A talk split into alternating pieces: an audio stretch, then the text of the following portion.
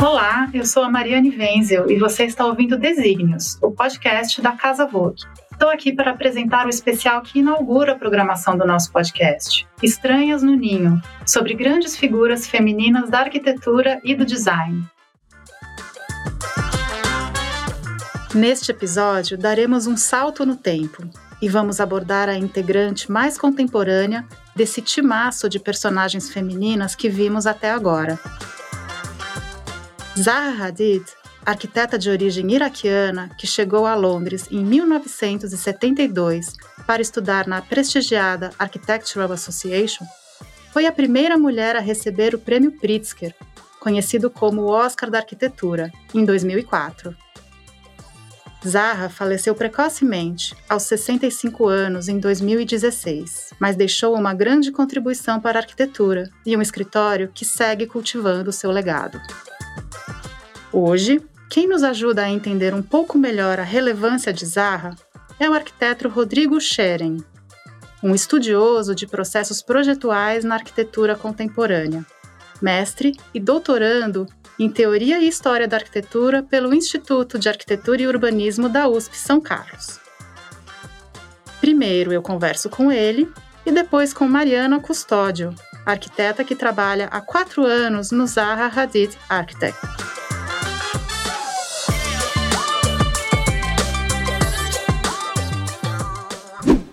Rodrigo, bem-vindo. Eu gosto sempre de começar essas conversas com os pesquisadores com uma pergunta que eles costumam sofrer um pouquinho para responder, mas acho que vale a pena a tentativa, que é a seguinte: o que você diria se tivesse que explicar didaticamente, em poucas palavras, quem foi a Zaha Hadid?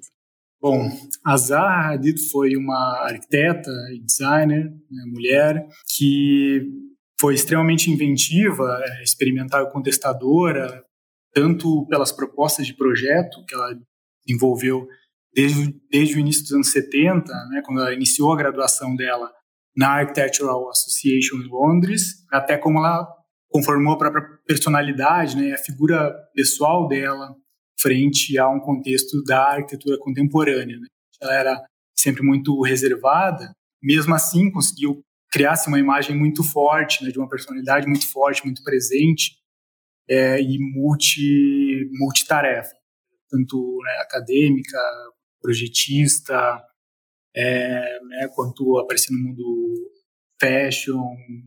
Ela está sempre presente né, em, em várias áreas, em várias, vários eventos aí durante a carreira dela. A Zarra ela brota ali no caldo um tanto caótico do pós-modernismo, né, Rodrigo? Você poderia contextualizar para a gente essa fase na história da arquitetura?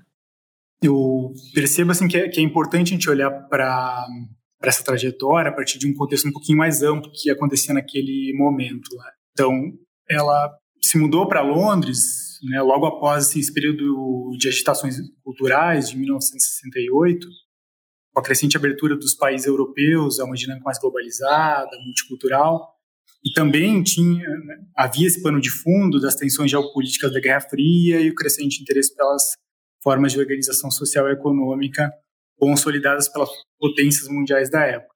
Então, assim, é nesse contexto que a Zaha chega a Londres, né, no, no, início dos anos 70, ela que, foi na, que nasceu no Iraque, em 1950, se graduou primeiramente em matemática no Líbano, ou só posteriormente, né, iniciou os estudos em arquitetura na Architectural Association em Londres, que já era uma, uma, uma faculdade muito renomada, é, e ela acabou se graduando então lá em 1977. Então ela fundou o próprio escritório só é, em 1979, após um período, uma passagem pelo escritório do Rem Koolhaas, que era que ainda é, né, o Office for, of Metropolitan Architecture, o OMA. Então, em 1979, ela começou a trabalhar por conta própria e junto então com outros colegas arquitetos que emergiram nessa época, ela buscava proposição de alternativas construtivas aos caminhos que então existiam até então na arquitetura, nas vanguardas a gente pode citar, por exemplo, o Super Studio, o Arquigram, como exemplos né, de grupos que utilizavam esse otimismo tecnológico da época, expressões de, de ironia, críticas à condição da arquitetura mais ligada aos, preceitos da era, né, uma crítica à sociedade de consumo. Então, tanto ela quanto os contemporâneos fizeram isso com um forte apelo a uma, uma unidade formal de projeto, a buscar uma autonomia contextual, e ao mesmo tempo que eles se direcionavam a um caminho um, tanto oposto a vários arquitetos pós-modernistas da época, que enfocavam alguma, algum revivalismo histórico. A gente pode falar do Charles Moore, Ross, enfim, de outros arquitetos da época. Então, eles tentavam se distanciar um pouco também dessa vertente pós-moderna, né, criando algo novo, mas que ainda é, tentava estar né, tá ligado com o movimento moderno. Então, tinha como pano de fundo buscar é, repensar o que era o movimento moderno, né, a partir das lacunas que ficaram um pouco para trás, né, e assim eles fizeram isso, né, promovendo uma visão um pouco mais imagética de projeto, mais dinâmica, como a gente vê nas próprias obras dela, né, em relação ao que foi deixado desse espólio da arquitetura moderna, no sentido até um pouco mais provocativo. Ou seja, é, ela um, é um movimento que propõe essa retomada, mas diferente do que fez o pós-modernismo, que era basicamente uma negação do modernismo. O trabalho deles não era realmente tentar negar né, o que estava para trás, e a gente pode considerar então o pós-modernismo como, como um, grande né, cenário em que várias dessas vertentes foram, foram surgindo, né? várias expressões dos, dos arquitetos que existiam na, na época. Né? Então, ao invés de de negar ou pensar em superar o movimento moderno, eles buscavam muito mais tentar cap captar e, e, repensar é, importantes da arquitetura moderna e como é, trabalhar eles de uma maneira um pouco mais contemporânea, né, mais provocativa e, e muito né, em referência a uma série de outros movimentos artísticos que aconteciam né, ou precederam é, as épocas nas quais eles, eles eles emergiram. Eu ia te perguntar, né, falando desses movimentos artísticos, a Zaha ela reconhece a influência do suprematismo e do construtivismo russo. E como que essa influência se revela nos projetos? É possível identificar? Sim, é... aí entra essencialmente essa inspiração artística e o foco que ela tinha em relação à, à representação do próprio projeto. Deu um, uma grande atenção como pensar a própria representação do projeto. Isso aliado a desenvolver processos um pouco mais especulativos dos projetos. A gente vê isso nos projetos iniciais dela, né, nos quais ela utilizava bastante a pintura como base de representação, passando, claro, pelo desenho à mão livre tam, também, né? É, nos quais, é, em muitos desses trabalhos, dessas imagens, a gente consegue conhecer que ela tentava criar um modo de representação que fosse mais dinâmico, que fugisse dessa, dessa linguagem mais estática, que era só representar né, os planos ou as perspectivas do projeto. Ela tentava então unir né, nos mesmos desenhos, de uma forma bem dinâmica, é, a perspectiva do projeto, ao mesmo tempo que apareciam sessões de corte, né, plantas. Então, essa representação mesmo era um pouco mais dinâmica. É, e aí eu, eu lembrei, né, lembro de uma entrevista do Rem né, que ele mesmo comenta como foi importante, assim, como teve um impacto muito grande nos trabalhos deles, uma viagem de estudos que eles realizaram por meio da, da da Architectural Association, uma viagem de estudos para a Rússia. Eles fizeram no período que a Zaha, em que a Zaha estudava, fazia graduação.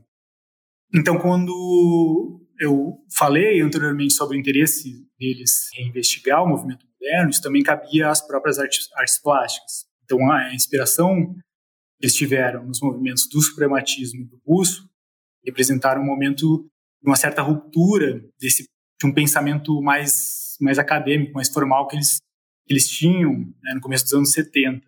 E aí eles buscaram, então, desenvolver, né, apoiado nessa, nessas artes que eram tanto abstratas, né, com geometrias livres, que vão se direcionar a um peso de uma certa totalidade de composição de elementos construtivos, de passa do suprematismo para o construtivismo, é, numa relação mais prática que ela foi desenvolvendo lá no, no, no, seu trabalho de conclusão. Foi a primeira grande proposta dela, né, em 1977, em que ela realmente colocou em prática, né, utilizou as referências de uma forma bem marcante.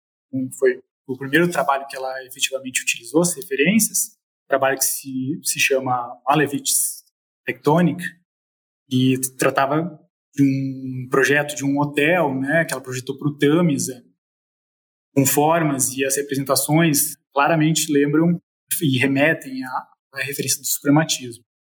E já o construtivismo russo, ele foi uma referência que, segundo a própria Zaha, né, foi aparecer no projeto de um concurso para Hong Kong, projeto que foi intitulado The, Peak, feito em 1983, que contemplava no programa uma mistura entre projeto de, de apartamentos e um clube para a cidade.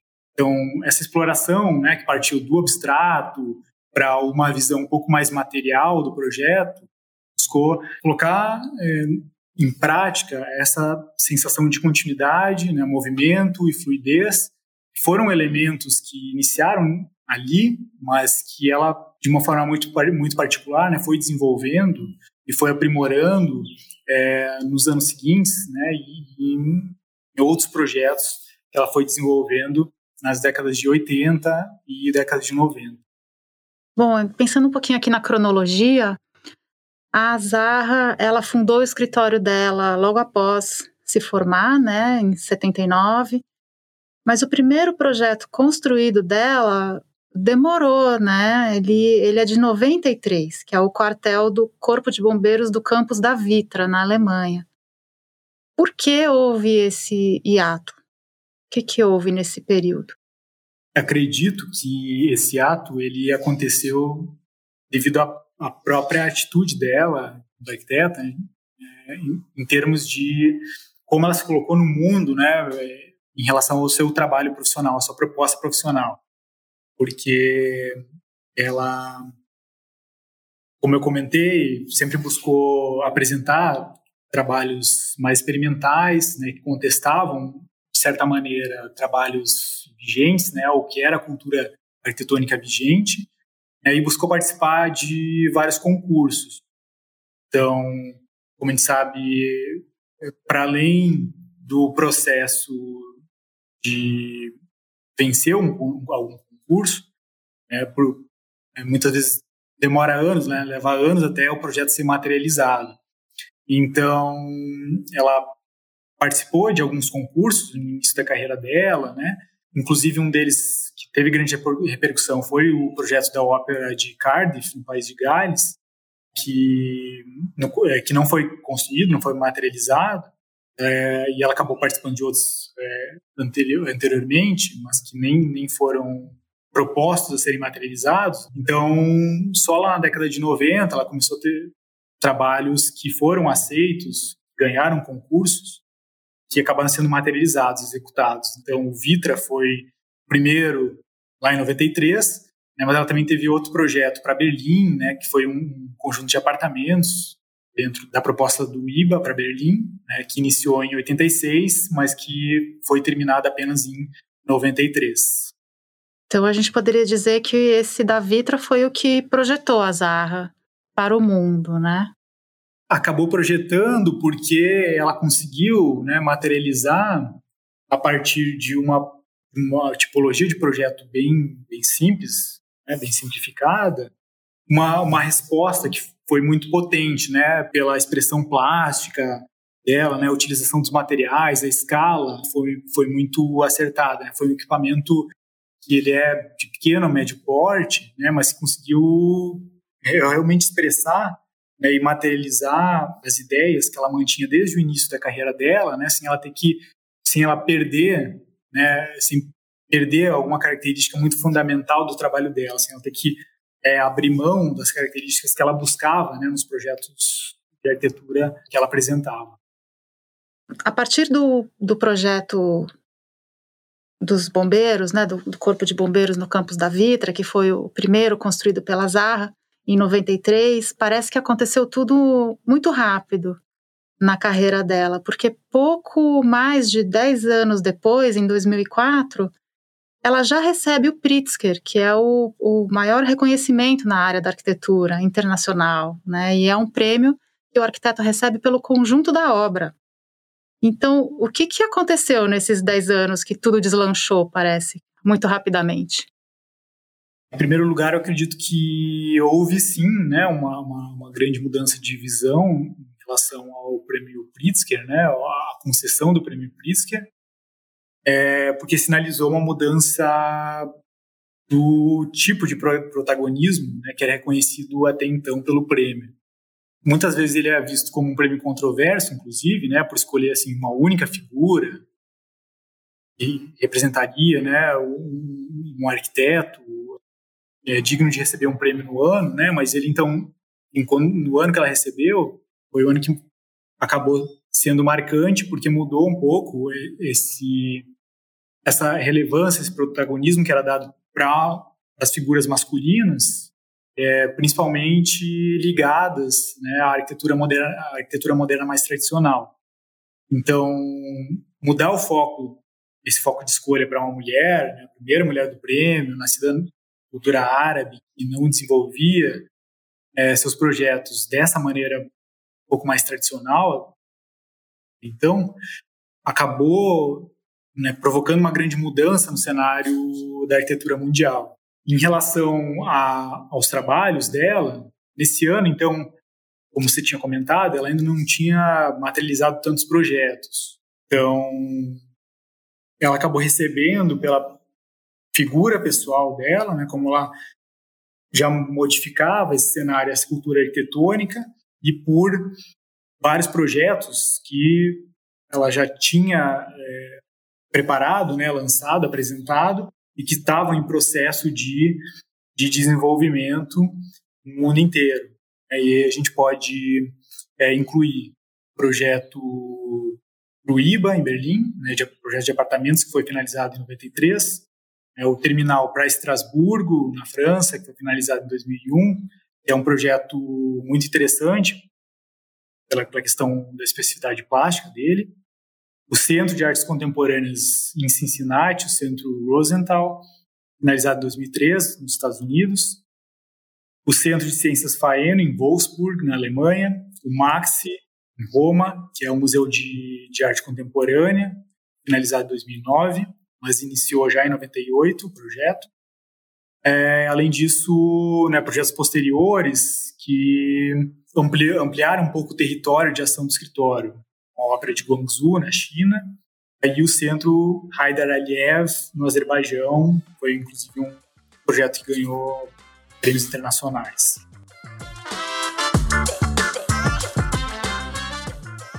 Rodrigo, muito obrigada por aceitar nosso convite e topar o desafio de explicar a Zaha. Agora eu recebo a Mariana Custódio, arquiteta sênior do Zaha Hadid Architects.